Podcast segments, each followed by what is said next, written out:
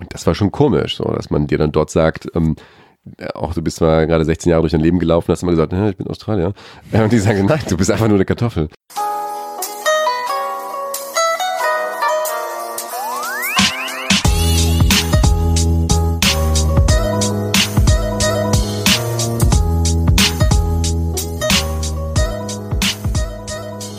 Herzlich willkommen zu einer neuen Folge von Halbe Kartoffel. Mein Name ist Frank Jong und äh, wie immer habe ich einen Gast hier im Studio sitzen.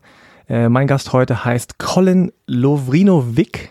Korrekt, ja, das ist richtig. Ja, wir haben das ja vorher so halb besprochen eigentlich. Ich hätte tatsächlich gesagt Lovrinovic. Das würde man wahrscheinlich auch sagen in Deutschland. Also bei mir, wir kommen ja bestimmt auch gleich zu der Geschichte, wo der Name mal durchgerutscht ist. Ähm, also ich glaube, in meiner Familie sprechen die meisten ihn auch wieder unterschiedlich aus. Also ich glaube, es war mal Lovrinovic wahrscheinlich und dann war es irgendwann Lovrinovic und dann haben sie irgendwann Lovrinovic draus gemacht. Lovrinovic. Ähm, ungefähr so, also alles dabei. Und äh, über die äh, Schimpf- und Spitznamen will ich gar nicht erst reden. Aber du sagst tatsächlich heute hier in Deutschland Lovrinovic. Genau, genau. Aber ah, es ist halt auch irgendwie dann ganz äh, praktisch dann zu sagen, aber lass uns doch beim Du bleiben, was wir heute zum Glück auch machen. ähm, ist ein ganz guter Einstieg du. auf jeden Fall. Genau, sag einfach Du. Okay. Äh, als erstes wie immer äh, gleich vorneweg die Passkontrolle. Du hast hier schon einen ganzen Stapel Pässe? Ist das alles Pässe, was du da ich hast? Ich habe mal ein bisschen was mitgebracht. Ja, zwei Reisepässe und der Perso. Ich wusste nicht, was dir, was dir gefällt. Alles, ich nehme alles, was du, was also, du hast. Ich leg dir mal irgendwie die. Äh, okay, also hier, der ganz äh, normale Perso. Dann hast du einmal den australischen Pass. Okay. Und was ist das hier? Das ist der deutsche. Achso, das ist nur der so ist einge eingeschlagen. Ah, der deutsche Pass. Also du bist super ausgestattet. Also Colin Robin Sebastian oder Colin Robin Sebastian. Ja, immer was, was gerade cooler klingt, ne? Also.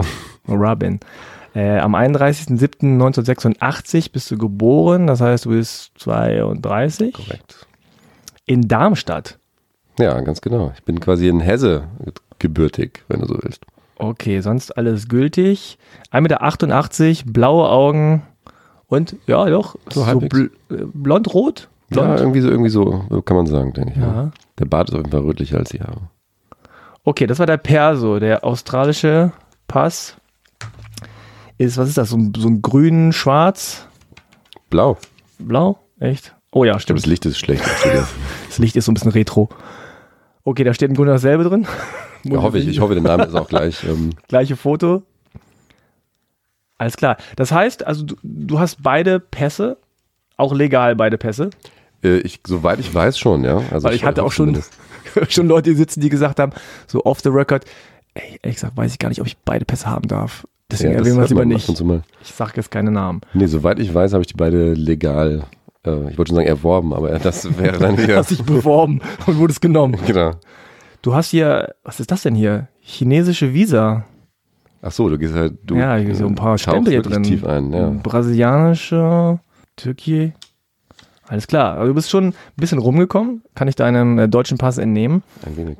Kurz müssen wir das klären. Dein Vater ist? Äh, er ist Australier, also per Staatsbürgerschaft, ähm, ist aber in ähm, damals in Jugoslawien geboren und als Kind, er war ein paar Jahre alt, ist dann da geflüchtet. Also die haben dann irgendwie mit seinen Eltern äh, sind erst nach Italien, haben da im Flüchtlingslager gelebt für ein Jahr und sind dann mit einem Schiff auf die lange Reise rüber nach Australien. Also er ist dann dort quasi assimiliert worden und ist dann ein richtiger Ossi geworden. Und ah. ähm, wie alt war er da ungefähr?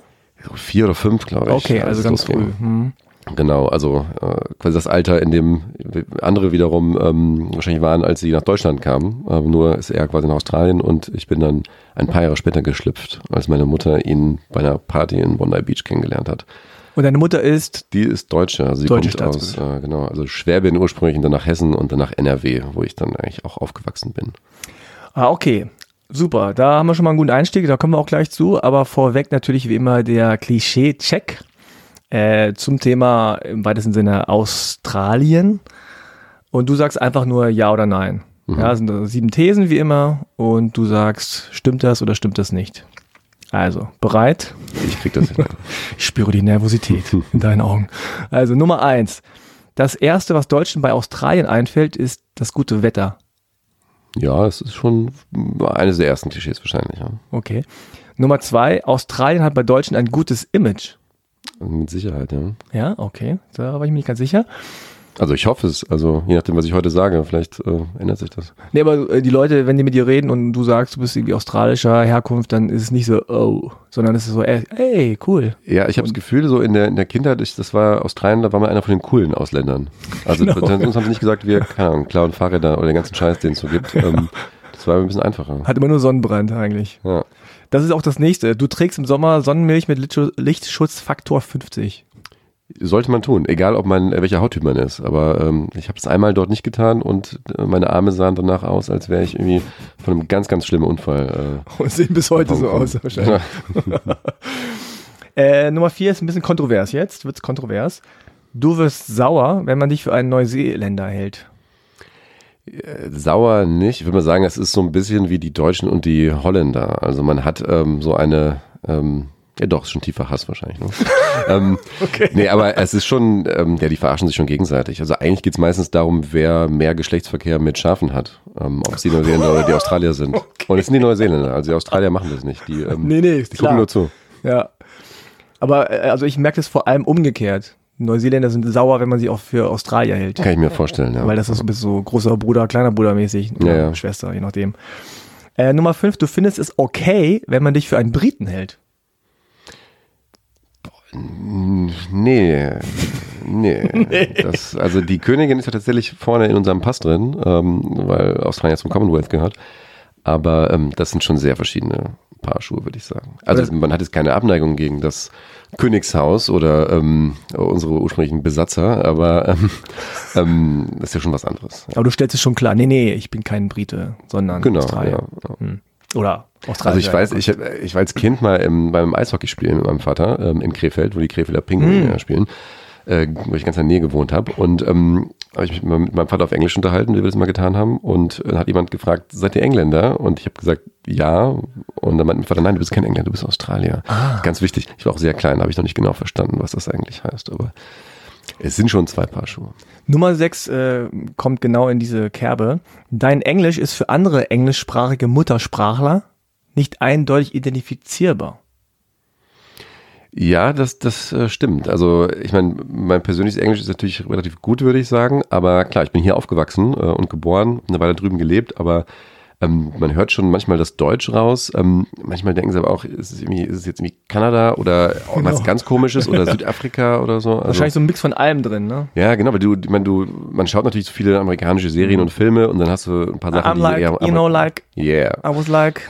Genau, du sprichst das dann irgendwie auch amerikanischer aus, dann rollst du das R eher so und ähm, ähm, das ist schon ein komischer Mix. Ich glaube, manches man spricht man irgendwie so Schulenglisch, britisch aus und dann doch wieder australisch und amerikanisch. Also so ganz sauber ist es auf jeden Fall nicht. Okay, Nummer sieben. Äh, Leute finden, dass dein Name nicht zu deinem Äußeren passt. Hm, nee, das, das ist eigentlich noch nicht passiert. Also ähm, Leute, also, ich meine, ich sehe halt irgendwie aus, als könnte ich überall herkommen wahrscheinlich, ähm, aus irgendwie Westeuropa und Nordamerika und Australien. Ähm, sie sagen eher, dass der Name jetzt nicht zu der vermeintlichen Herkunft passt. Also der Nachname dann vor allem. Das Ja. ich eher häufiger, aber das Aussehen. Aber das fand ich interessant. Also wenn man jetzt ähm, sagt äh, Lovrinovic, dann wäre es wahrscheinlich, wie soll man sagen, klingt es ausländischer, für Deutsche zumindest, Ja. als so Lovrinovic. Da kann man nicht so richtig äh, das einordnen, aber Lovrinovic, dann denkt man so, oh, okay, ist irgendwie so Itch, das ist irgendwas Ostblockmäßiges. Genau, ich glaube, dann ist die ganz klare Schublade. Ja. Also bei Lovrinovic auch irgendwie, aber meistens nuschel ich es auch so schnell, dass man eh nicht weiß, ähm, wie viele Buchstaben waren jetzt drin und was du. waren die. Sag du. Sag einfach du, genau. Ja, aber äh, also, finde ich interessant, weil im Grunde ist es ja so, dass die Leute, die deinen Namen dann kennen oder sehen und dich dann auch sehen, dass die im Grunde den Namen oder die Herkunft des Namens so ein bisschen ignorieren. Und dann ist es nicht so wichtig. So, ja, okay, der, Hauptsache er sieht so aus, wie er aussieht. Hättest du jetzt dunkle Haare und einen Vollbart und äh, wär- sähst so ein bisschen jugoslawisch, kroatisch, bosnisch aus, wäre das wahrscheinlich ein bisschen anders, würde ich mir vor, also kann ich mir vorstellen. Denke ich auch, denke ich auch. Also was Mhm. natürlich oft passiert ist, ähm, Leute lesen dann erst den Namen ähm, und fragen dann, äh, wo kommen sie denn her oder wo kommst du her? Dann sage ich meistens, ja, ich bin halb Australier, deswegen heiße ich Colin. Ähm, aber klar ist natürlich, dass die Nachnamen eigentlich äh, den Ursprung dessen wissen wollen. Und oft siehst du in den Gesichtern dann auch so eine gewisse Enttäuschung, wenn du sagst Australien, weil sie dann äh, mir gerade von ihrem Kroatienurlaub erzählen wollten oder so. ähm, und dann sagst du, ja, nee, das, also ja, ur ursprünglich mal, aber ähm, dazwischen sind halt noch ein paar Schritte gewesen. Ähm, also eher so, dass du irgendwie äh, ja, Aufklärungsarbeit leisten musst. Das heißt, Leute packen dich dann schon in eine Schublade, aber es ist halt gar nicht die Schublade, in der du als Halbausländer ja quasi doch auch steckst, nur Ja. ist halt die, falsche Schublade, wenn du so willst. Und die Leute sind wahrscheinlich so ein bisschen verwirrt, ne? weil das so ein bisschen irgendwie all, passt alles nicht. Der Name ist irgendwie so Ostblock, dann siehst du aber so aus wie, wie alle hier in Deutschland, dann ist irgendwie so Australien, so hä? Wie, warum der ja, Name Ich dann? bin ja selbst verwirrt, F24. Also das ähm, das macht es auch nicht einfacher. Lustig ist bei dir ist so wie bei mir. Wir sagen ja auch jetzt hier Yong, aber im Grunde heißt es Tong. Ja. Aber weil, weil es keiner aussprechen kann, sagen wir jetzt alle Yong. Das ist auch ein bisschen weird, dass man seinen Ja. eigenen Namen quasi. Aber Frank kriegt man hin, ne? ja, ja, außer die hier. Koreaner. Genau, das habe ich schon gehört. Ja. genau. Wie haben sich denn, also du hast schon kurz das anklingen lassen, deine Eltern haben sich, nehme ich an, in Australien kennengelernt? Genau, ja, meine Mutter war Backpacken damals und dachte, Ah, Australien, so, gutes. Ziel. Und äh, sie hatte recht, ja. Und mein Vater, äh, die waren, glaube ich, auf einer WG-Party und mein Vater hat mal so einen Deutschkurs belegt und irgendeiner meinte, hey, die hübsche Brünette, die da in der Küche das Geschirr spült, das war wirklich so, ähm, die spricht Deutsch, hilf ihr doch mal. Ähm, und dann hat er- ihr wohl geholfen und äh, sie auf Deutsch Oh, das ist angelabert. ja romantisch, Und, beim äh, Geschirrspülen. ja, nicht wahr? Und dann haben sie irgendwann in, in Bondi Beach gewohnt für eine Weile, äh, bis sie dann irgendwann da weg sind ins kalte, nasse Deutschland. Das sind noch Kennenlerngeschichten, nicht wie Ja. heute. Wir waren bei Tinder Ja, das äh, kommt mir bekannt vor. und ich habe erst so weggewischt, aber dann wieder zurück. Das war Liebe. Aber das war ja schon relativ früh, ja. Also Backpacking in Australien jetzt oder vor fünf, sechs Jahren, zehn Jahren, okay, aber deine Mutter ist nämlich an älter als du. Ein bisschen, ja. ja, und das, das war ja schon relativ früh, oder nicht? Das ist so eine weite Reise. Ja, auf jeden Fall. vor. Auf jeden Fall. Es war damals noch nicht so typisch wie heute Genau. und noch nicht ganz so einfach. Ähm, also war schon das andere Ende der Welt und mit ähm, ja, Abenteuer, mehr Abenteuer verbunden als heute wahrscheinlich. Und ja, weniger Bequemlichkeit. War schon ein großer Schritt, glaube ich, damals. Die ist auch durch Asien noch getingelt. Also sie Mhm. könnte jetzt auch Koreaner sein, aber ähm, ich bin Australier geworden. Und dann haben die sich da kennengelernt und äh, haben dann da eine Weile gewohnt und dann sind die nach äh, Deutschland gegangen. Genau, sie haben dort eine Weile gewohnt, ähm, dann ist sie wieder zurück und dann hatten sie erstmal eine Fernbeziehung, was damals ja Australien, Deutschland Gott. super schwierig ist mit, ähm, ich weiß nicht, 10 Mark die Minute telefonieren und Briefe schreiben und so weiter, ohne Internet, ohne Handys und ohne alles. Und dann hat sie ihn, glaube ich, wieder besucht. Also eine Anekdote, die ich sehr kenne, ist, dass sie über ähm, Weihnachten und Silvester in Australien war und seine, ähm, seine Eltern, also die Eltern meines Vaters, meine Großeltern, ähm, sie, die sind ja wiederum in Italien geboren äh, worden, ähm, bevor das dann irgendwann Jugoslawien wurde, die Ecke, in der sie waren. Hm, Also sind es eher so die ja italienisch-jugoslawischen Großeltern gewesen, die super strikt waren und sich gewünscht haben, dass ihr Sohn mal jemanden aus dem gleichen Dorf heiratet irgendwann. Die waren nicht so begeistert von der von der deutschen Frau, die da kam.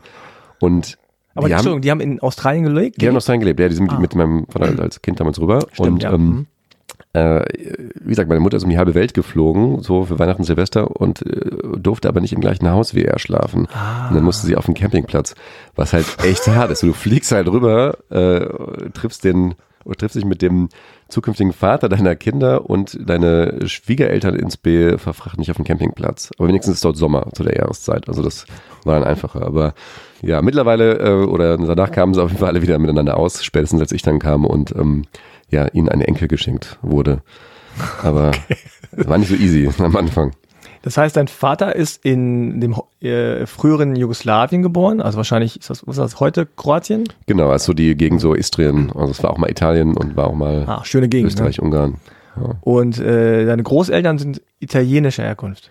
Also sie sind in Italien geboren, aber es war die gleiche Gegend. Die Grenzen haben sich Mhm. einfach verschoben. Also Okay. die sind eigentlich alle da, wo heute, Kroatien ist. Da kommt die Familie schon immer her. Aber Mhm. die einen sind als Jugoslawen geboren, die anderen als Italiener, äh, die anderen als Österreich, Ungarn und davor waren es wahrscheinlich, ich weiß gar nicht, Venetien gab es mal als Königreich, glaube ich. Kannst du denn sagen, ob dein Vater irgendeine Art von nationaler Identität hat? Der ist ein ganz klar so ein assimilierter Australier. Also er sieht sich als Australier. Er ist total australisch mit seiner Mutter, die lebt noch, spricht da immer so einen Mix aus Englisch und Kroatisch, wenn sie mal skypen. Ähm, aber eigentlich Englisch und ähm, ja, mit den Kindern halt Englisch gesprochen dort.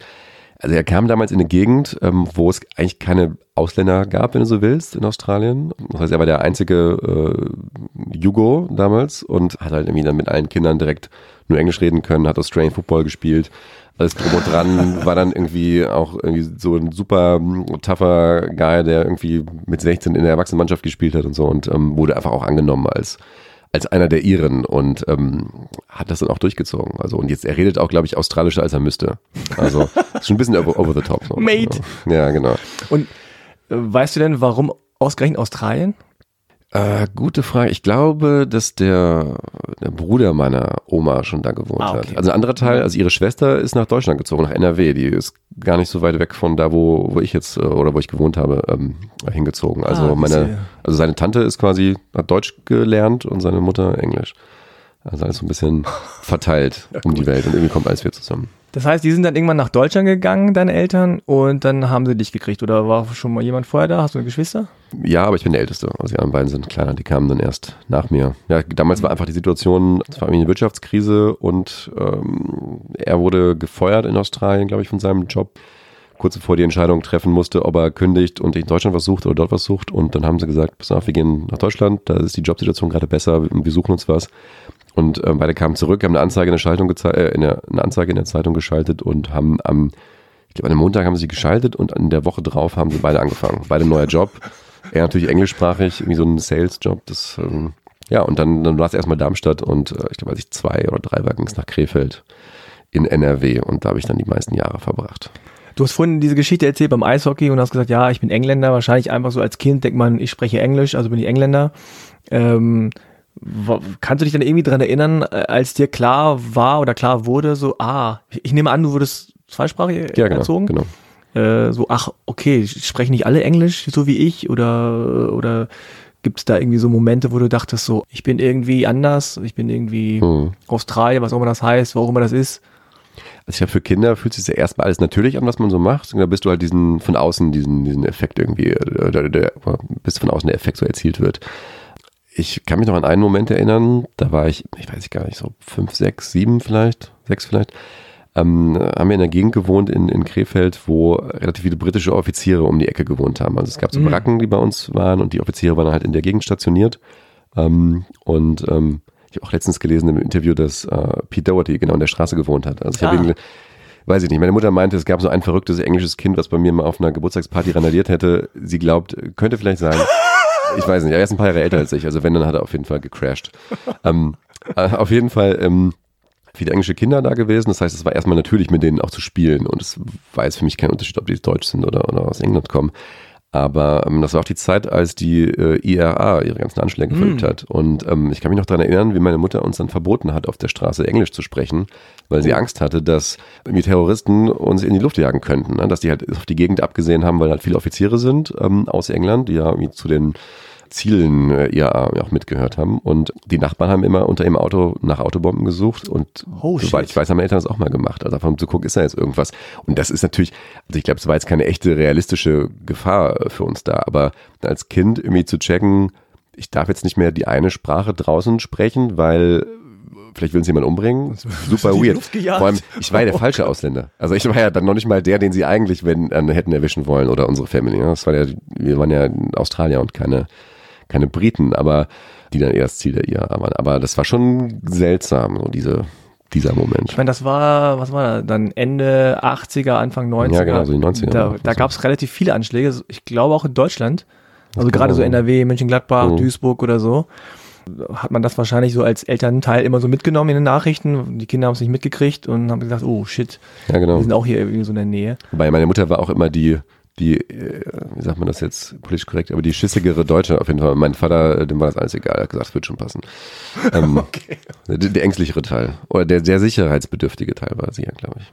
Äh, hast du denn aber für dich abgespeichert, Englisch ist irgendwie was Verbotenes? Oder war das einfach nur so eine kurze Phase?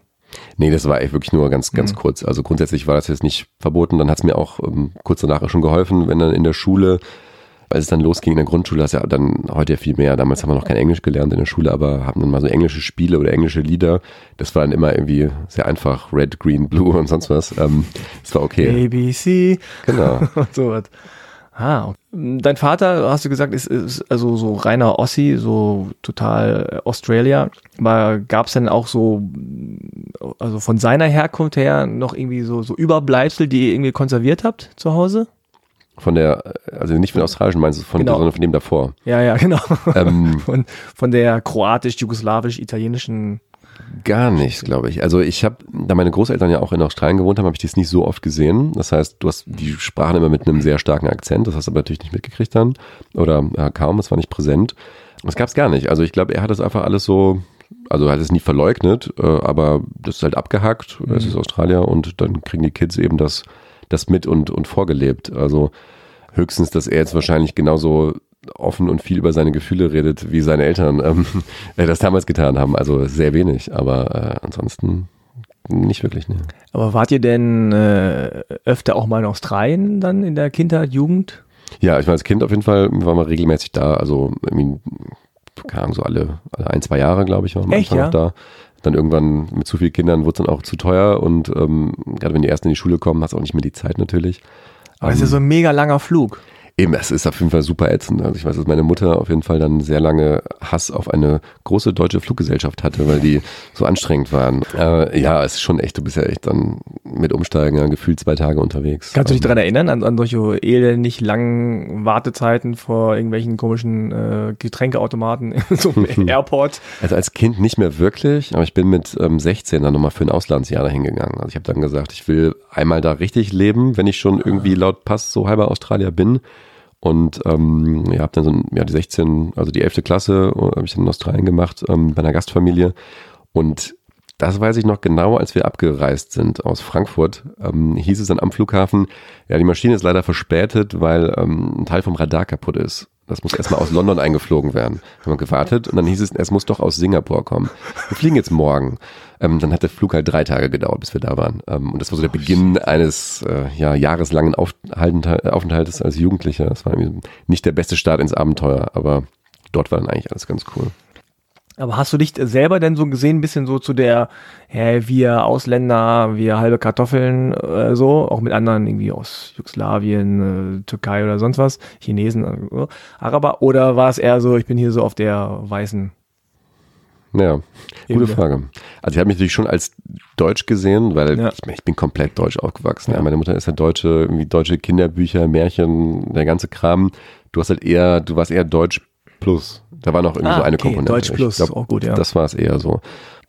Ähm, habe mich damit jetzt nicht großartig identifiziert. Ich wusste irgendwie, Australien, da ist irgendwie was. Das ist eher nochmal irgendwie, ja, nochmal so mal so eine Ergänzung irgendwie, aber das ist jetzt nichts, ähm, ähm, was mich jetzt komplett beeinflusst. Später, als man älter wurde, so in die, dann die Pubertät irgendwie kam, da war es schon so, ja, cool, Australier. Ähm, vielleicht war man gehofft hat, es bringt einem was. Aber ähm, gleichzeitig war ja auch irgendwie der Nachname da, der das ja auch wieder alles äh, durcheinander gewirbelt hat. Und es war einfach so ein bisschen, bisschen seltsam, weil man zum einen ja irgendwie dann äh, über die Herkunft spricht und sagt, ja, irgendwie Australier. Und dann aber die eigentliche Herkunft von davor und davor und davor dann wieder leugnet, wenn man sagt, ich bin kein Kroat oder Jugoslawe, ich bin halb Australier. Was ja auch irgendwie alles keinen Sinn macht. Aber du hattest anscheinend mit 16 äh, so den Wunsch nach äh, Sydney war's, ne? Das war in, der, in den Blue Mountains, also westlich von Sydney. Also nach Australien zu gehen und dann ein Auslandssemester zu machen. Das war ja sicherlich kein Zufall, dass es Australien wurde.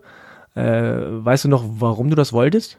Ja, also ich wollte wirklich mal diese Wurzeln, die ja zum Teil in meiner Familie liegen, auch, auch sehen und kennenlernen. Und ich kam mir auch so ein bisschen ähm, heuchlerisch vor, wenn ich jetzt rumlaufen würde und sage, ich bin halber Australier, aber mehr als im Urlaub war ich noch nicht wirklich da. Ja, okay. Ähm, und ähm, ja, insofern habe ich das als Chance begriffen, um ähm, das Land und die Leute kennenzulernen und dort, wirklich zu leben, einer von ihnen zu sein. Wie gesagt, war ich bei einer Gastfamilie. Mein Gastvater hatte zwei deutsche Eltern und meine Gastmutter äh, ist ähm, halb Spanierin, halb äh, Peruanerin gewesen. Okay. Und die Kinder hießen Heidi, Johann und Ulrich. ähm, das heißt, es hat nicht so ganz funktioniert mit diesem Plan. Das war so Ähm, ganz einfache Integration. ja, also man hat zumindest Englisch gesprochen zu Hause und die konnten auch nicht wirklich Deutsch, ähm, aber ein bisschen Spanisch. Also, ja, insofern, aber das war auch bezeichnend. Ich meine, in Australien ist jeder. Ähm, Jeder Zweite ist im Grunde Migrant, irgendwo anders her. Jeder kommt irgendwo her, außer du bist halt einer von den Ureinwohnern und da gibt es leider nicht mehr viele von und die sind nicht mehr so präsent. Aber die, ähm, ja, die, die normalen Weißen oder, oder welche Hautfarbe auch immer sie haben mögen, kommen alle von irgendwoher. Da gibt es super viele Einwanderer aus Südosteuropa, super viele Griechen, ähm, sehr, sehr viele Leute aus ähm, verschiedenen asiatischen Ländern. Ich glaube, Chinesen gibt es relativ viele ähm, oder ursprünglich Chinese, Chinesen und ähm, ja, ich habe mir damals gedacht, ich will das mal alles sehen und kennenlernen und das hat natürlich sehr, sehr viel verändert. Also ich glaube grundsätzlich jeder, der schon mal ähm, der in der Schulzeit im Ausland war, kann das unterschreiben, egal ob man jetzt von irgendwoher vermeintlich kommt oder nicht. Das ist immer eine krasse Erfahrung und verändern und, und ähm, ja, schärft nochmal den Blick auf die Welt, denke ich. Ja, vor allem mit 16 bist du ja wirklich noch super jung. Also ich weiß noch, als ich 16 war, äh, kenn- weiß ich noch eine Situation, da habe ich zu meiner Mutter im Grunde sowas gesagt wie, ich bin nicht mehr klein, ich bin jetzt erwachsen oder sowas. Was natürlich so das Kindischste ist, was man sagen kann. ich bin jetzt erwachsen. Aber wenn ich jetzt heute 16-Jährige sehe und wenn einer von denen mir sagen würde, er ist erwachsen, dann würde ich, äh, würde ich aber nur lachen, ne? Ja. Aber man denkt Und dann hauen sie dir eine aufs Maul. Genau, dann kriegt, kriegt einer mit der Bierflasche auch über, übergezogen. Aber man denkt mit 16 so, man hat schon so ein bisschen irgendwie Lebenserfahrung. Aber ich glaube, so ein Erlebnis, wenn man dann wirklich da ist, in einer fremden Familie, in einem fremden Land, also so ganz fremd war es dir vielleicht nicht, aber schon dann so ohne Eltern, äh, auf sich allein gestellt. Äh, und, und was war das für ein Erlebnis für dich? Also kannst du dich daran erinnern, so die ersten ein, zwei Tage oder so, äh, oder mit dem Gefühl, wie du da hingefahren bist, hast du gedacht so, yeah, cool, ich bin jetzt hier, let's go Australia, oder es war so ein bisschen mulmig? Natürlich ein mulmiges Gefühl auf der einen Seite, auf der anderen Seite hast du auch total Bock auf dieses Abenteuer. Aber ich war damals eher ähm, ja, ruhiger oder, oder schüchterner, würde ich mal sagen. Dann da reingeschmissen zu werden, du bist plötzlich Center of Attention, ist halt schon krass. Du kommst da an, die ganze Schule kennt sofort dein Gesicht, deinen Ah, echt, ja? Namen, und können den auch den Vornamen zumindest ausnahmsweise richtig aussprechen. Du bist halt the German Exchange Student. Du bist halt einfach im Mittelpunkt. Und das war halt für ein Jahr so. Das hat natürlich wahnsinnig viel verändert. Ach, also war du das so musst echt? aus dir rauskommen, ähm, genau, du bist halt irgendwie immer, ja, du bist, ja, dort war ich dann wirklich der, der Quotenausländer, wenn du so willst. Ähm, und war dann halt, äh, ja, Ausländer im Ausland und habe mich noch nie so deutsch gefühlt wie dort. Also ich kann mich noch daran erinnern, wie wir dort so ein Schultheaterstück aufgeführt haben. Also ich habe nicht mitgemacht, weil ich nicht so wirklich Interesse an Schauspiel hatte und einfach, weiß ich nicht, Schiss hatte, ich mache mir auf die Hosen auf der Bühne, ich weiß es nicht. Ähm, aber ich habe dann, also kamen wie Nazi-Soldaten vor und ich habe dann den Australiern so beigebracht, wie man Nazi-Deutsch spricht. Das war meine größte Errungenschaft dort an der Schule, glaube ich. Alle waren voll stolz. Ja, cool, wir haben hier so richtig Insights. Das Problem war, alle klangen danach wie Franzosen. Es war echt, äh, ich habe keinen guten Job gemacht. Ich sollte kein Sprachlehrer werden. Du hast gesagt, so reden die. So, eigentlich hast du dich verarscht. This is, so yes? Ja, Oh, ja, ja, so reden die. This is, äh. okay, und, aber, äh, also fanden sie es dann äh, wiederum komisch, dass du, äh, obwohl du aus Deutschland kommst, irgendwie quasi Colin heißt? Oder ist denen das gar nicht aufgefallen? Dachten die, das ist ein deutscher Name? Ich habe Colin wurde nicht so registriert. Beim Nachnamen dachten sie auch, das ist typisch deutsch. Ähm, was jetzt nicht gerade für meine Mitschüler spricht. Ähm, aber wenn ich dann gesagt habe, ja, ich bin halb Australier, man sagt, aber kein Blödsinn. Du bist Deutscher, du bist doch kein Australier. Also dort hat man mir abgesprochen, dass ich irgendwelche australische Zugehörigkeit haben dürfte. Also jetzt nicht auf eine fiese Art und Weise, aber es war so klar, ja, ja, red mal weiter. Du hast vielleicht irgendwo einen Pass rumliegen, aber du bist natürlich ein ganz normaler Deutscher. Und das war schon komisch, so, dass man dir dann dort sagt, ähm, äh, auch du bist zwar gerade 16 Jahre durch dein Leben gelaufen, hast immer gesagt, "Hä, ich bin Australier. Und die sagen, nein, du bist einfach nur eine Kartoffel. ähm, das hat mich nochmal geerdet auf jeden Fall. Ähm, Aber so in Deutschland habe ich das Gefühl, so gerade äh, mit Australien, aber auch ein bisschen in den USA, aber Australien vielleicht sogar noch mehr, weil man eigentlich im Grunde weniger weiß über das Land, dass, es, dass man denkt, naja, die sehen alle so ähnlich aus wie die Deutschen, also ist das Leben da auch relativ ähnlich. Also ich glaube, dieser Kulturschock in Asien, Südamerika, Afrika ist jetzt gefühlt oder erdacht größer, als wenn man sagt, Australien, da braucht man sich ja nicht, gro- die, machen, die sehen so aus wie wir, die machen im Grunde das Gleiche. Aber anscheinend äh, gibt es da doch große kulturelle Unterschiede. Gibt es da irgendwie was, was dir so sofort aufgefallen ist oder wo du irgendwie auch dich als Deutscher quasi geoutet hast? Ähm, ja, ich habe noch relativ präsent, als ich zum ersten Mal mit meinen neuen australischen Freunden in der Mall war, das macht man da ja am Wochenende und hängt da ab, und ich bei irgendeinem Fastfood-Restaurant einen Burger bestellt habe und die Bedienung meinte, hey, how's it going, how are you today? Ähm, und mich angequatscht hat. Ich dachte, ah, geil, die flirtet mit mir. ähm, das hilft der deutsche Akzent doch. Und dann ist das immer wieder passiert, dass alle mich einfach angequatscht haben, mit mir reden wollten. Und irgendwann habe ich dann gemerkt, ja, die sind einfach höflich und machen ihren Job. Ähm, das ist so der Anfängerfehler. Ja, ähm, genau. so, also die, was du halt schon hast, ist einfach eine, eine andere Art und Weise, miteinander zu sprechen. Also Deutsch ist natürlich, das ist auch keine Überraschung jetzt, aber hier ist mir eher reservierter und ähm, das ist förmlicher, höflicher und nicht so locker. Und dort kommst du halt sehr, sehr schnell ins Gespräch, ähm, super entspannt und du hast halt einfach nochmal eine andere Nähe zu den Leuten, bist immer per Du und fragst jeden, wie es dir, wie es ihm geht, auch wenn er nur einen Kaffee bestellen möchte und eigentlich gar keine Zeit hat. Aber Man erwartet da auch gar nicht so eine riesenlange Antwort, ne? wie es einem wirklich geht. genau, du kannst auch einfach nicken. Und so, wenn, wenn du dann sagst, ja, actually, äh, keine Ahnung, meine Katze ist gerade gestorben, das äh, ist dann auch zu viel, das überfordert die auch. Dann kriegst du auch wieder so Blicke, oh mein Gott. Aber hast du dich dann, dann sozusagen ganz gut integriert und hast du dich wohlgefühlt oder war das eher so ein bisschen so, oh, haben wir anders vorgestellt? Nee, es war schon super. Also, ja, doch gut angekommen, schnell einen guten Freundeskreis aufgebaut, mit dem ich auch heute noch in Kontakt bin, weil es im vergangenen Jahr erst auf einer Hochzeit äh, dort äh, von alten Schulfreunden, wo ich viele wieder gesehen habe. Also man war schon tief drin, auf jeden Fall.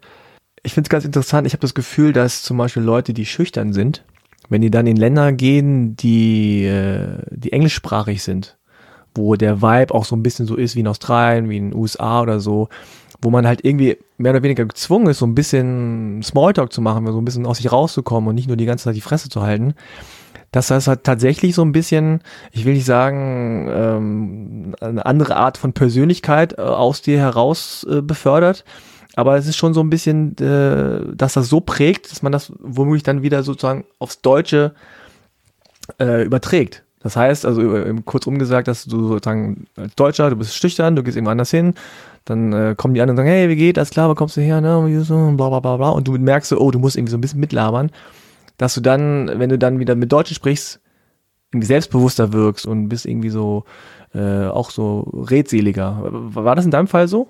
Ich denke schon. Also du kommst ja. natürlich total rein und adaptierst und nimmst an, was dein Umfeld macht. Irgendwie und lernst das auch. Ähm, und ja, wie gesagt, 16 ist sowieso so eine prägende Zeit. Da mhm. veränderst du dich ja eh noch als Mensch und bist noch nicht fertig, wenn man so will. Insofern hat das schon einen großen Impact, denke ich. Und ja, das sieht man öfters, aber auch generell bei Leuten, die, die im Ausland waren oder, oder aus ihrer Komfortzone rausgeschubst wurden. Weil wenn du was tust, was du nicht kannst oder magst ähm, oder noch nie getan hast, du lernst ja immer und du veränderst dich dadurch jedes Mal. Und ich denke, das ist ein großer Benefit, wenn du das, das tun kannst. Also ein Plädoyer fürs Auslandsschuljahr. Hast du irgendwie was in Australien äh, dir angeeignet, irgendwas gelernt, irgendwas gemacht, was du bis heute irgendwie äh, hast und was du sonst nicht hättest? Coole, coole Frage. Total Frage. kompliziert, das verstanden? Ja, ich überlege gerade, ob ich irgendeinen, irgendeinen richtig coolen Skill gelernt habe. Also relativ viel Bullshitten auf jeden Fall. Schlechte Witze mit Sicherheit auch. Was ich dort man hätte lernen sollen, aber nicht gelernt habe, sondern danach erst war Australian Football.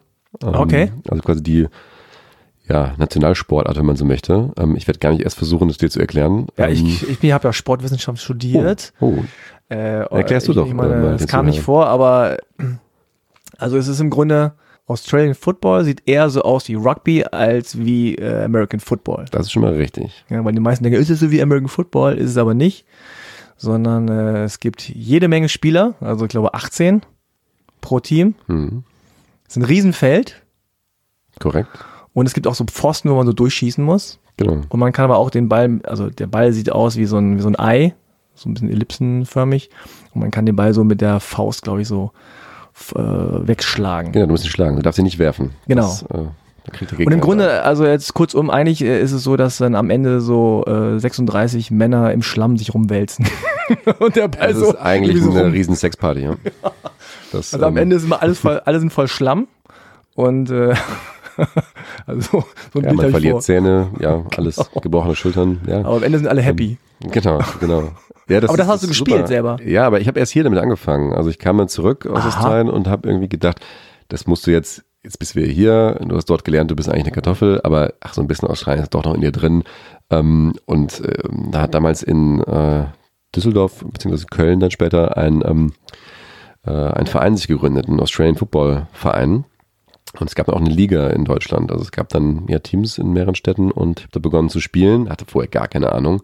Aber man nennt es auch so das Basketball des Rasensports, wenn du so willst. So. Und, ähm, Echt? Wieso das? Also, weil man super viel hüpft und springt und rennt ähm, und ähm, ja, also einfach ein sehr, ein, sag mal, na, ich würde jetzt sagen, athletischerer Sport. In meinem Kopf klang das Zitat viel besser. ähm, aber ich habe auch nur irgendwo abgekupfert. Ähm, nee, es ist einfach ein sehr schneller Sport. Also gerade so im, im Gegensatz zu dem, was man beim, Australian, äh, beim American Football macht. Ja, also ähm, nur Pausen Nur Pausen sind. Zeit. Beim Rugby sind auch viele Pausen. Und beim Australian Football versuchst du eigentlich den Ball loszuwerden und in, jetzt nicht unbedingt getackelt zu werden, sondern einfach schnell ans andere Ende zu kommen und den Ball dadurch zu kicken. Also sehr, die meisten Spieler sehen auch eher aus wie so, wie Basketballspieler von, von der Statur her, als jetzt wie die, die krassen Rugby-Kanten, weil sonst hätte ich gar keine Chance gehabt. Das ah, wäre schwierig geworden. Also ja, ist mir auch aufgefallen, dass die Spieler nicht so, das sind nicht solche Kanten, nicht solche Brummer wie beim, beim Rugby. Aber im Grunde ist es schon auch ein, brutal kann man nicht sagen, aber man, es gibt nicht so viele Regeln, außer wahrscheinlich so, man darf nicht irgendwie in die Hacken treten und irgendwie ins Gesicht schlagen oder so. Ja, aber es gibt schon Regeln. Aber es ist klar, es ist jetzt ähm, äh, nicht so reguliert wie jetzt Fußball vielleicht. Ähm, aber man lässt den Ball schnell, also hier nimm du. Also es gibt ich hatte schon idealerweise weniger Verletzungen, würde ich sagen. Genau. Ja. Also man trägt einen Mundschutz. Ähm, man sollte wahrscheinlich auch andere Schütze tragen, aber das haben wir jetzt nicht getan. ähm, aber ich bin jetzt. Also man sollte nicht mit Brille antreten, das ist vielleicht nicht so der nee, richtige Ansatz. Das, genau, ich habe mir damals auch Kontaktlinsen dann geholt. Ähm, das war, war auf jeden Fall hilfreicher. Aber es ist interessant, dass du in Australien hast. Ach, okay. Ich verstehe, in Australien waren die wahrscheinlich auch relativ gut, ne, auf einem hohen Niveau. Ja, da hätte sie gar keine Chance gehabt. Genau. Ja, und ich hatte ab dort Basketball gespielt. Um, Ah, okay. Das hatte ich vorher schon gemacht. Das war irgendwie naheliegend. Aber ich wollte dann nicht der total Loser sein, neben Leuten, die das halt seit sie Kinder sind spielen. Ja, Ja, ja, Australian genau. Football ist ja wie hier Fußball. Und Kannst du ähm, schlecht mit 17 noch irgendwie so oder mit 16 Schwierig. irgendwie so ein, einsteigen. schwierig. Ja, und hier hat es immerhin gereicht. Äh, ich glaube, wir sind am Ende dreimal deutscher Meister geworden, was super posig klingt, aber es gab auch nur fünf Teams. Ähm, also der Ja, beste deutscher Meister ist deutscher Meister, würde Ja. ich sagen. Ja, eigentlich schon, ne? Ich habe es auch mal irgendwo drin stehen gehabt. Aber das Absurdeste war, glaube ich, als wir die ähm, Fünf Teams. bei den und das eine Team kam aus Straßburg. Ähm, kein Scheiß. Ja. Ähm, Also seid ihr eigentlich Europameister? ja, eigentlich ja, nee, ich habe wirklich mal bei den Europameisterschaften, also es waren die, es waren die Zentraleuropameisterschaften. Das ist, glaube ich, so ein halboffizielles Event nur, da habe ich mitgespielt. Da haben dann, dann irgendwie, ja, Zentraleuropa. Also es war, glaube ich, äh, ich glaube Spanien, Frankreich war dabei, Deutschland, ich weiß gar nicht wer noch. Aber um mal das Level des äh, Profitums zu demonstrieren, äh, die französische Nationalmannschaft kam an mit einem Spieler und der hatte ein gebrochenes Bein und hatte die Trikots dabei. Und das war die französische Nationalmannschaft. Die anderen waren krank. What? Und ähm, dann habe ich mal für die französische Nationalmannschaft Australian Football in Deutschland gespielt, was gar keinen Sinn macht, ähm, aber auf jeden Fall eine gute Party-Story ist. Wie, aber, So ein Fun-Fact, den keiner glaubt. Äh, da ist wirklich dieser eine Typ im gebrochenen Bein angereist überhaupt. Ja, also es- das war natürlich auch ein Australier, das natürlich auch kein Franzose, sondern es war ein Australier, der gerade gewohnt hat und ähm, gesagt, es ich, gab ich da ein spiel Team. trotzdem. Ich, kommt trotzdem, also er, er hat dann zugeguckt, ähm, aber der kam mit Krücken an. Ich habe es noch genau vor mir und hat dann die, die Trikots, die blauen Trikots, die waren natürlich verteilt und dann ja war es ein Mix aus, ich weiß gar nicht, Australiern, Spaniern, Deutschen, alle, die dann für ja, die also Franzosen Hauptsache gespielt spielen. Haben. Ja, es ist halt eher. Genau. Und Frankreich ist am Ende Europameister geworden, Zentraleuropameister. ich glaube, es waren die Spanier.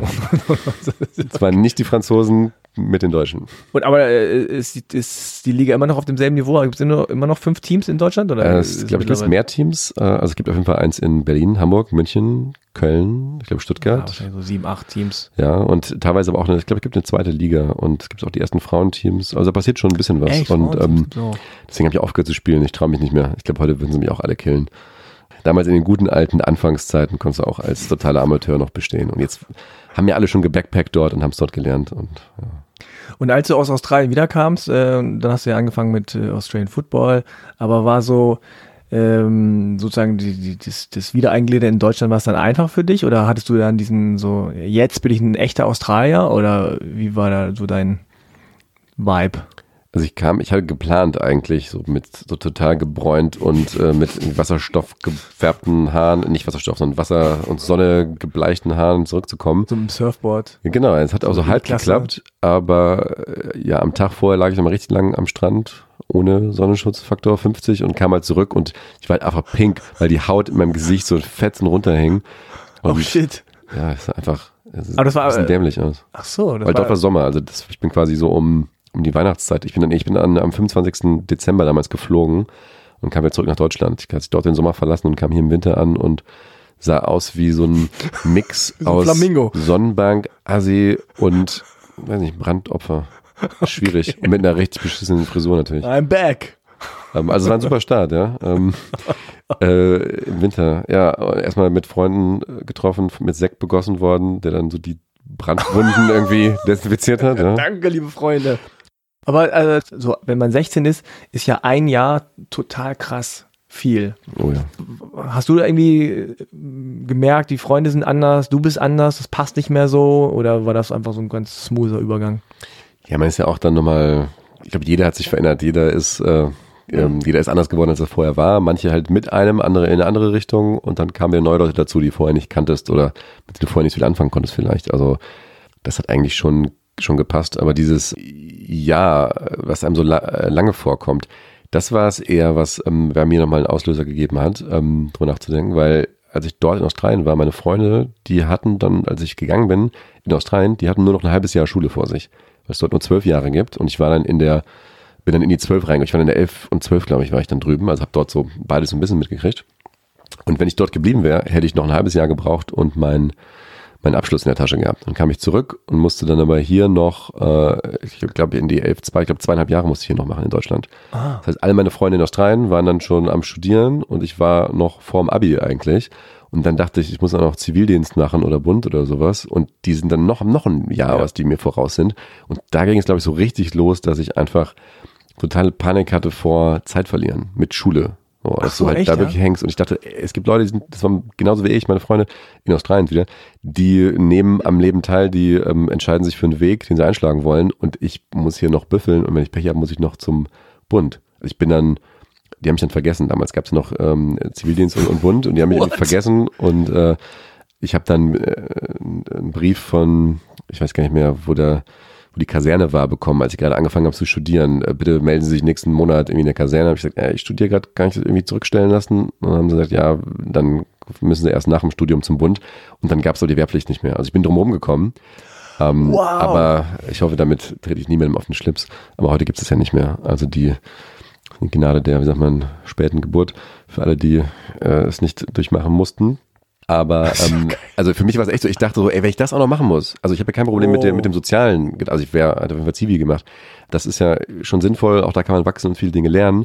Aber ich dachte einfach so, ey, ich habe jetzt schon zwei Jahre mhm. verloren, die anderen haben zwei Jahre Vorsprung, wenn ich jetzt, und ich bin eh schon älter als die, weil man in Australien wieder früher anfängt mit der Schule, und wenn ich jetzt auch noch zum Bund muss oder Zivi machen muss, dann es geht gar nicht. Aber interessant, also warum hat dich das gewohnt? Weil du hast ja im Grunde deine deutschen Freunde hier und vergleichst dich dann mit den Deutschen, die alle so in deinem Rhythmus und deinem Tempo das alles machen. Hast du da irgendwie eine Konkurrenz verspürt oder hast gesagt so, oder wolltest du quasi die, dich wieder mit denen irgendwie treffen können und sagen können, ja, ist klar, wir sind jetzt auf demselben Level und nicht, ich bin Schüler und du bist Student? Oder? Ich glaube, es war eher so ein Gefühl, ja, man, man verpasst was. Also dieses kein FOMO, ne? Also, dass du halt, halt schon früh viele Sachen verpasst, auf die du Bock hast. Und ich wusste damals noch nicht genau, was ich eigentlich machen möchte mit meinem Leben und ähm, Hauptsache schnell. Ja, genau, und heute vielleicht ein bisschen besser, aber immer noch nicht so richtig. Ja, es, was ich nicht wollte, war in der Schule sitzen, wenn ich in dem Wissen, dass ich auch schon längst hätte fertig sein können. Und dementsprechend mhm. habe ich danach auch irgendwie viele Sachen immer gleichzeitig gemacht und ähm, ja, vermeintlich Vollgas gegeben, einfach um voranzukommen und nicht, ähm, ja, ich glaube, dieses Stillstand und Pause war irgendwie so die größte Angst, die ich da entwickelt habe, oder? Ja. Hm, Finde ich interessant. Also äh, gerade, also ich bin ja ein bisschen älter, zehn Jahre älter. Sieht man gar nicht. Ja, danke. Das, äh, aber tatsächlich bei, bei uns war das noch anders, weil das Studium ja auch ewig lang gedauert hat. Also ja, zumindest stimmt. so, wie du Bock hattest. Ne? Wenn du schnell warst, klar, ein bisschen schnell, aber die meisten haben dann auch mal zehn, zwölf Semester da vor sich hin gemacht. Äh, heute ist das ja auch alles viel durchstrukturierter. Aber heute ist es auch viel äh, vernetzter, sodass du dir quasi dich global irgendwie vergleichst ja, und, und nicht jetzt so mit, mit anderen Deutschen. Äh, aber das finde ich interessant, dass, das, dass du da so das Gefühl hattest, so ich muss jetzt hier schnell irgendwas abschließen und schnell weiter vorankommen. Total. Und das war jetzt gar nicht so ein, so ein Karriereding, dass man sagt, und dann muss ich unbedingt jetzt das 1-0 Abi und dann BWL und bla bla ja. bla und dann bei der Bank arbeiten. Das war es, also natürlich auch cool, der das machen möchte, völlig fein. Ähm, an dieser Stelle, niemandem auf die Füße treten. Aber ähm, das war es aber gar nicht, weil es nicht irgendwie der Karrieregedanke, sondern einfach, ja, das zu machen, was einen erfüllt, was einem Spaß macht und voranzukommen. Und ich glaube auch so ein bisschen, ich weiß nicht, ob das dann auch, ob man das auch wieder mit der eigenen irgendwie Migrationsgeschichte noch irgendwie verknüpfen kann. Ähm, was dann doch jetzt irgendwie in Karriererichtung geht, war, ähm, ich fand es halt krass, dass meine Großeltern väterlicherseits, die mussten halt die Schule abbrechen, als die irgendwie in der siebten Klasse waren oder so und auf dem Feld arbeiten und haben dann mit meinem Vater diese Reise in die neue Welt angetreten, ohne die Sprache zu sprechen, ohne ähm, vernünftige Ausbildung zu haben, haben dann in Australien als Anstreicher und Putzfrau irgendwie gearbeitet und mein Vater, der quasi von dem, aus dem Nichts kam, hat ihn dort zum Ingenieur hochgearbeitet, studiert und er lebt in Deutschland und spricht jetzt irgendwie perfekt Deutsch, mehr oder weniger, als wie ein Holländer klingt er eigentlich. Das hört er nur nicht so gern. War dann auch eine Motivation für mich, zu sagen, okay, wenn, wenn, wenn er sich irgendwie hocharbeiten kann, so aus dem, aus dem gar nichts irgendwie, dann bin ich es mir auch selbst schuldig und meiner, meinen Vorfahren, so dass ich halt auch zumindest das Beste aus den Möglichkeiten mache und jetzt nicht, ja, äh, jetzt so vor mich hin chille. Ach, um, das hattest du, ja? Ich glaube schon. Also ich, so erkläre ich mir jetzt im Nachhinein zumindest, aber so diesen, diesen Drive, was zu machen, also so eine Misch Mischung aus, ja, nicht stehen bleiben können und wollen und Angst haben, irgendwas zu verpassen, aber ich glaube auch wieder so ein bisschen der, der Drang, vorwärts zu kommen, was zu tun, einfach weil man hat die Möglichkeiten, also wenn man sie nicht nutzt, ist man selber schuld. Das habe ich irgendwie ganz. Also so, so eine gewisse Verantwortung. Ja, genau, genau, ist schon eine Verantwortung da. Aber es war nicht so, dass die, die Familie das so ein bisschen gepusht hat. So Tiger Mom, Tiger Dad-mäßig, so wie in Asien manchmal. Gar nicht, gar nicht. Also immer supported, irgendwie in jedem, was Ja. ich tun wollte, aber ich meine, man, wenn man sich so den Beginn meiner Karriere angeguckt äh, hätte, hätte man jetzt nicht erwartet, dass da jetzt ähm, irgendwie Musikbranche ging es mal los damit. Ist auch nicht der Weg, den du einschlägst, wenn du irgendwie super viel Cash machen möchtest. Was jetzt nicht heißt, dass ich jetzt Oder deine Eltern beeindrucken möchtest. Ey, ich bin Genau. jetzt im Musikbusiness. Genau, nicht unbedingt. Äh, ähm, genau. Toll gemacht, Junge. Und man macht was Richtiges. Aber was hast du denn, was hast du denn studiert? Äh, Ich habe damals in Mannheim äh, Musikbusiness studiert, ähm, also quasi BWL, Marketing, Musikbusiness. Medienmanagement, so ja, auf die Musikbranche zugeschnitten. Was kann man studieren? Musikbusiness? An der Popakademie, genau. Also Ah, da- okay. Ja, also es ist staatlich anerkannt und ist quasi, ja, ich würde so, ja, so BWL, Marketing, Management, ähm, Medienmanagement nur halt auf die Musikbranche zugeschnitten, was damals ja hieß, also komplett digital. Als ich damit angefangen habe, war die Musikbranche an ihrem Tiefpunkt und Hm. eigentlich war alles, was wir gemacht haben, nur noch, ähm, diente nur dem äh, Vorwärts und Aufwärts und irgendwie aus der Scheiße raus und neue Wege einschlagen. Was super spannend war. Ich mache jetzt auch gar nicht so mehr so viel mit Musik eigentlich, aber das hat auf jeden Fall geholfen damals. Ja. Und was machst du heute? Äh, Ich mache seit einem Jahr, ähm, habe ich eine Unternehmensberatung, die ich aufbaue mit zwei Schulfreunden, zufälligerweise. Und wir bewegen uns im Bereich digitale Transformation, Strategie und künstliche Intelligenz. Ähm, Was Okay. erstmal super Ich kann mir buzzwordig nicht vorstellen, was ihr macht. Ich auch nicht, das äh, muss ich auch nicht erklären, das ist super. Äh, Aber also dein, dein beruflicher Weg war jetzt aber, also du hast Musikbranche da studiert, Musikbusiness. Und dann, äh, wo warst du dann? So, so Stationen, sag mal kurz ein paar Stationen, da warst du genau, also irgendwie- war praktisch schon irgendwie Amazon, Universal, ähm, Red Bull, Praktikum bei Porsche, gemerkt, dass ich nichts bei Porsche arbeiten möchte. Ähm, Okay, warum? Ah, Satz. Das ist einfach sehr, sehr deutsch. Ah, okay, Das ist sehr deutsch. Ähm, Ja. Und sehr, sehr, ja, verstehe. schwäbisch vielleicht auch. Und ich bin einfach, ich fahre auch einfach kein Auto. Das war vielleicht auch nochmal, ähm, das hilft dann auch nicht äh, unbedingt dabei. nicht. Äh, ja, aber so die verschiedenen Digitalstationen waren ein paar Mhm. Startups gewesen, irgendwie erfolgreich gegründet und äh, beziehungsweise eher unerfolgreich gegründet, ähm, andere erfolgreich gründen sehen. Und ähm, ja, jetzt ist wie gesagt Strategieberatung, so alles, was sich im digitalen Umfeld umtut, da sind wir irgendwie dabei und haben einen kompetenten Mitarbeiter im Team, der super tief im Thema KI drin steckt. Also auch künstliche wirklich- Intelligenz. Genau, und auch wirklich ja, Lösungen entwickelt. Und das kommt aber auch alles wieder irgendwie zum Thema Australien und so zurück. Weil ich die Firma gegründet habe, habe ich direkt so eine Partnerschaft eingegangen mit einem meiner besten Schulfreunde aus Australien, der dann äh, letztes Jahr meine Gastschwester geheiratet hat. Also quasi Family, wenn du Ah, so willst. okay. Ähm, Okay. so, also quasi gefühlter, wie sagt man, Schwager. Und der hat dann eine AI-Firma, wie es dann dort ja heißt, seit ein paar Jahren am Start. Die machen irgendwie Projekte für Riesenkunden und wir sind mit denen eine Koop eingegangen und haben für die quasi den europäischen Markt äh, begonnen zu erschließen. Also mit dem Hinterhand haben wir halt die Technologie aus Australien und die haben noch Kollegen in San Francisco sitzen. Und das ist halt einfach krass. Du arbeitest mit Leuten, die du seit deiner Kindheit eigentlich kennst und über Ländergrenzen hinweg und arbeitest rein virtuell und, und digital. Kannst auch wirklich zusammen Geschäfte machen. Und das ist echt cool. Und mir ist auf dem Weg hierhin äh, aufgefallen, dass die, meine Mitgründer aus der Firma, was beides äh, Schulfreunde von mir wirklich sind, also aus der, ja, Also aus der deutschen Klasse, Schule Aus der deutschen Schule, ja, genau. Mhm. Also ich habe quasi einen australischen Schulfreund, ähm, hängt so als Partner mit drin Mhm. und meine Mitgründer sind aber deutsche Schulfreunde. Wobei Deutsch, also der eine äh, ist in Amerika geboren, hat einen amerikanischen Pass und der andere hat irgendwie auch so einen schlesischen Background. Also wir sind alle, wir können alle heute hier sitzen eigentlich. Mhm. Ähm, aber es ist auch einfach schön zu sehen, wie das halt alles irgendwie egal ist oder vielleicht auch wieder Vorteile hat und mit sich bringt und äh, was auf jeden Fall super vernetzt, international, dezentral. Das äh, ist auch interessant, weil ich habe jetzt, seit ich das mache, mit vielen verschiedenen natürlich äh, halben Kartoffeln gesprochen. Und das, was mir immer wieder auffällt, ist, dass alle in, an einem Punkt ihres Lebens irgendwann dieses Vernetzen entweder Mhm. machen oder machen wollen oder irgendwie so, so schon ihr ganzes Leben gemacht haben, ohne dass sie es so richtig gemerkt haben. Aber dieses ähm, Vernetzen, also, also wirklich aus verschiedenen Kulturen kommen oder in verschiedenen Kulturen beheimatet sein, prägt anscheinend so, dass man das Gefühl hat, dass man wirklich da überall so auch Leute kennt natürlich, aber auch Leute irgendwie zusammenführen möchte oder es, oder vielleicht auch nicht so diese Grenzen im Kopf so sieht wie, wie vielleicht, vielleicht jemand anders. Aber es ist mir tatsächlich aufgefallen, äh, dass das oft so ist ähm, und, und oft vielleicht auch schon sich sein ganzes Leben lang so durchgezogen hat, ohne dass man es so richtig gemerkt hat. Äh, Also ich war anscheinend auch immer irgendwie so ein bisschen vernetzermäßig unterwegs, ohne dass ich es Hm. richtig gecheckt habe selber. Äh, aber weil man halt links guckt, rechts guckt oder weil man auch links und rechts gucken musste. Mm, Und das ist ja interessant. Also du bist mit den Leuten aus Australien schon auch in, in Kontakt geblieben, mit äh, Schulfreunden, mit, mit der Familie. Genau, genau, wirklich sehr eng. Also ich habe tatsächlich auch, vielleicht passt das hier noch rein, also ich habe damals mit, äh, genau, als ich so 20 war, glaube ich, habe ich ein Musiklabel damals gegründet. Also ich habe halt Musikbusiness studiert, mein Praktikum bei Universal gemacht und parallel ein eigenes Indie-Label gegründet. Und unsere erste Band war äh, eine australische Band, wegen denen wir uns gegründet haben. Und die bestand aus meinem Gastbruder, meiner Gastschwester und einem meiner besten Kumpels aus der Schule. Okay. Was so klingt nach, wir machen es Amateurkage, aber ähm, die sind dort echt äh, sehr bekannt. Also die sind Ah. dann dort mit ihrer ersten Veröffentlichung echt durchgestartet, also Festivals gespielt, irgendwie Chartplatzierung. Ihr zweites Album ist, glaube ich, gehört zu den Top 50 australischen Alben aller Zeiten, laut dem größten Ja, sag mal, wie die heißen. äh, Cloud Control. Cloud Oder Control. Cloud, Cloud Control. Gar Ähm. okay. Kann ich nicht nachmachen. Okay. Und äh, ja, haben wir damals die erste EP von denen rausgebracht und ähm, das war halt echt also dort sehr erfolgreich, hier so mäßig, es war ja auch eher ein Hobby und so war ich mit meiner Family quasi in Kontakt und die waren mit ein Grund, warum ich dieses Label gestartet habe. Und es gibt es mittlerweile zehn Jahren. So jetzt ist es eher noch eine Nebenbeigeschichte, aber wir haben auch viele schöne Sachen rausgebracht mittlerweile und ähm, Ah, viele cool. Künstler aus Australien. Also ich habe wirklich, ähm, das war jetzt nie meine, äh, das ist unbedingt die erste Motivation, aber indirekt hat man doch auch wieder beim Kulturaustausch geholfen und wir haben halt, ich glaube, fünf, sechs australische Künstler in Deutschland oder in Europa vermarktet und hier auch ähm, ja den einen oder anderen zu Erfolg verholfen, würde ich mal sagen.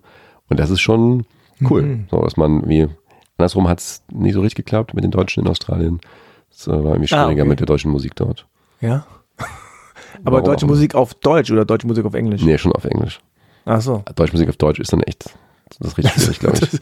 Aber vielleicht, aber so Rammstein-mäßig oder so, vielleicht finde ich es ja auch irgendwie ganz, ganz nice. Vielleicht, aber es müssen andere machen, da bin ich nicht der Richtige für. Ja. Das kriege ich, glaube ich, nicht hin. Glaub, Was machen die für Musik? Cloud Control? Control? Ja, die haben mit so Indie-Folk äh, Ah. angefangen und Okay. ähm, jetzt so ein bisschen abgedrehter, ein bisschen psychedeliker geworden. Beim letzten Album, das hört man natürlich auch überall, wo man diesen Podcast hören kann. Ähm, äh, ich glaube, Into the Zone oder The Zone heißt das Album und auf dem Track The Zone, also der Titeltrack, da hört man mich auch so Hm. nuscheln, so ein bisschen wie jetzt, nur auf Englisch. Ich, das vorletzte Mal, als ich in Australien war, habe ich die besucht im Studio, hab hab mit einem Sixpack Bier reingelaufen und da haben sie gesagt, geh doch mal in die Gesangskabine, Colin, und sag mal irgendwas. Und ich kann halt nicht singen. Also habe ich angefangen zu reden auf Englisch, mal ne? Freestyle mal irgendwas. Und Freestyle. rappen hat es auch nicht gereicht. Wir haben nur geredet. Ich weiß noch, ich habe dabei die Hosen ausgezogen, einfach damit ich in Momenten wie diesem jetzt sagen Oh, kann. okay. Also die Unterhosen hatte ich noch an. Aber einfach, dass ich sagen kann, ich stand mit dem Sixpack Bier in der Gesangskabine in Sydney ohne Hosen und habe dann ein paar Zeilen gesprochen und die hört man dann da. Ähm, der Song ist gut, mein Teil ist nicht unbedingt, aber ähm, ist doch alles connected. Aber- aber- Australische. Aber was hast du Musik. da gelabert? Einfach äh, irgendein Schwachsinn. Versteht man, was du sagst? Oder? Ja, man versteht es schon. Das kommt am, am Also Ende. Cloud Control, äh, irgendwas mit Zone. Zone, ja, ja, genau. Okay. Das findet man schon. Könnt ihr mal sofort äh, abchecken und dann hört ihr Colin, wie er ja, mumbelt, trap rappt oder wie man das auch mal heute nennt. Ja, schön. Äh, letzte Frage vielleicht noch. Kannst du dir denn vorstellen, auch mal in Australien zu leben? Also äh, ich hatte mich dann schon in das Land dann richtig auch verliebt und wollte unbedingt wieder zurück. Hab damals gesagt, sobald das Abi rum ist, gehe ich auf jeden Fall nach Australien. Das war Ah, okay. der große Plan, da auf jeden Fall auszuwandern hin. Und dann kommt das Leben und dann kommt das Studium und dann verändern sich Träume und Wünsche und die Situation, in der man ist. Und dann habe ich es da nie wieder, also hingeschafft schon, aber halt nicht zum, nicht permanent. Also ich war öfters da seitdem, aber Aber der Wunsch ist immer noch da, so? also ich glaube, jetzt gerade fände ich das gut, wenn mal Nachwuchs irgendwann da ist und geplant ist, da mal für, ähm, weiß ich nicht, ein, zwei, drei Jahre hinzuziehen, wenn es denn geht, damit das Kind auch die australische Staatsbürgerschaft hat und die gleiche Story erzählen kann wie ich äh, in 30 Jahren in diesem Podcast oder im anderen oder dort dann. Ähm, Bei meinen Kindern. Genau. Wer weiß. Also das ist noch so auf der äh, auf der Agenda, dass man da vielleicht mal lebt. Ich glaube, ich werde da nicht permanent hinziehen. Deutschland macht schon zu viel Sinn gerade. Man, man arbeitet hier, man lebt hier, sein Umfeld ist hier. Aber regelmäßig da zu sein, finde ich schon gut. Ja, schön. Ähm, dann sind wir schon fast am Ende. An dieser Stelle nochmal ganz kurz der Hinweis. Also ihr könnt halbe Kartoffeln natürlich abonnieren bei Apple Podcasts oder bei Spotify. Irgendwie euch markieren. Schreibt gerne eine Rezension. Vergebt fünf Sterne, wo es geht. Und vielleicht noch viel wichtiger auf äh, halbekartoffel.de, also halbe Kartoffel ohne R, ohne E. halbekartoffel.de slash spenden kann man mir auch ein bisschen Geld da lassen bei Steady als Unterstützung für den Podcast. Äh, wie immer, Dankeschön an alle, die das bereits tun. Es gibt auch viele nette Leute, die mir Geld überweisen auf PayPal oder äh, aufs Konto direkt sogar. Total nett. Ähm, zum Dank gibt es dann auch Sticker und Postkarten von Halbe Kartoffel, also hinterlasst eure Adresse. Dann noch ganz aktuell ähm, nochmal der Hinweis, Halbe Kartoffel ist gleich für zwei Preise nominiert. Äh, einmal für den Young Icons Award Da kann man mich zur jungen Ikone wählen, was tatsächlich irgendwie ein bisschen lächerlich ist, aber bin weder jung noch Ich irgendwie. kauf's dir ab, beides. bin irgendwie weder jung noch in irgendeiner Weise ein Talent von morgen, sondern eher wahrscheinlich, wenn überhaupt, von gestern. Aber das soll euch nicht abhalten, für mich abzustimmen. Äh, ich schicke den Link oder ich schreibe den Link auch in die Show Notes. Und dann gibt's noch den Podcastpreis. Da ist tatsächlich irgendwie die Hälfte der Podcast-Landschaft nominiert, aber auch da würde ich mich freuen, wenn ihr äh, eine Stimme äh, für mich abgebt. Ja, Links dann in den Show Notes. Colin, danke fürs Mitmachen. Thanks for having me. Danke fürs Zuhören. Willst du noch irgendwas loswerden? Gibt es irgendwas, was äh, kann, wo kann man dich erreichen? Soll man dich irgendwo adden? Soll man irgendwie mit dir Freund werden? Ich weiß nicht, ob man mein Freund sein möchte, aber finden tut man mich überall, wenn man meinen Vor- und Nachnamen googelt, also sei es LinkedIn, Facebook, Instagram, was auch immer. Xing jetzt nicht mehr unbedingt. Ah, Xing ist irgendwie, war noch nie so, oder? Ist, ja, wobei äh, nichts gegen Xing auch wieder, ne? Also ich will mir keine Feinde nee, machen. klar, nein, nichts gegen Xing. Nee, aber da macht, LinkedIn ist schon so, Ist halt internationaler, ne? Und es, International. es geht ja heute ums Thema international Ja. und Multikulti und so. Das, Mhm. ja, LinkedIn. okay. Naja. Danke, dass du mich da gehabt hast. Ja, schön, dass du da warst. Hat viel Spaß gemacht. War sehr interessant. Ähm, Ostsee-Football, treffen wir uns auch mal. Mache ich da mal eine Runde Hoffentlich mit. im gleichen Team und nicht gegeneinander. Ja, ich bin, ich bin super gut. Okay, alles klar. Danke fürs Zuhören. Bis zum nächsten Mal und dann macht's gut. Tschüss.